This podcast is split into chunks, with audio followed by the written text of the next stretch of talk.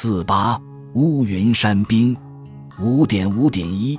武王问太公曰：“引兵深入诸侯之地，与高山磐石，其上亭亭无有草木，四面受敌，吾三军恐惧，士卒迷惑。吾欲以守则固，以战则胜，谓之奈何？”太公曰：“凡三军处山之高，则为敌所欺；处山之下，则为敌所求。”既以背山而处，必为乌云之臣。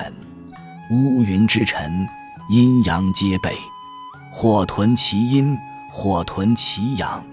处山之阳，背山之阴；处山之阴，背山之阳；处山之左，背山之右；处山之右，背山之左。其山，敌所能临者，兵备其表，渠道通谷，决一五车。高至旌旗，紧斥三军，无使敌人知我之情，是为山城。行列已定，士卒已陈，法令已行，旗正已设，各置冲臣于山之表，便兵所处，乃分车骑为乌云之臣。三军激战，敌人虽众，其将可擒。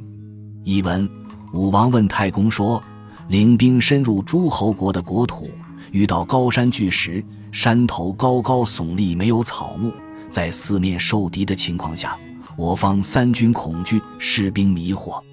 我想防守就能巩固，交战就能取胜，应该怎么办？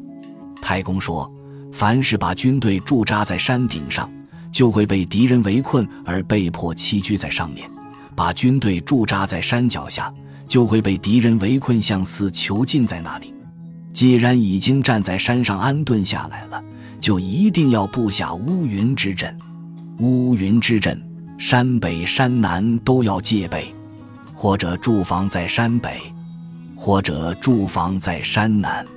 驻扎在山的南面，就要戒备山的北面；驻扎在山的北面，就要戒备山的南面；驻扎在山的左面，就要戒备山的右面。驻扎在山的右面，就要戒备山的左面。内山，敌人能够登上来的地方，都要派兵守备在它外面，要道通谷，用战车阻绝，高悬旗帜，慎重告诫三军，不要让敌人知道我们的情况。这就叫以山为城。行列已经排定，士兵已经布阵，法令已经施行，正面作战和战术变化的方略已经确定。各在山的表面布置成四五冲阵，在便于作战的地方，把战车骑兵分布为乌云之阵。三军奋战，虽然敌人众多，他们的主将也可被擒获。偏义，本篇讲述山地防御和击败敌人进攻的战法。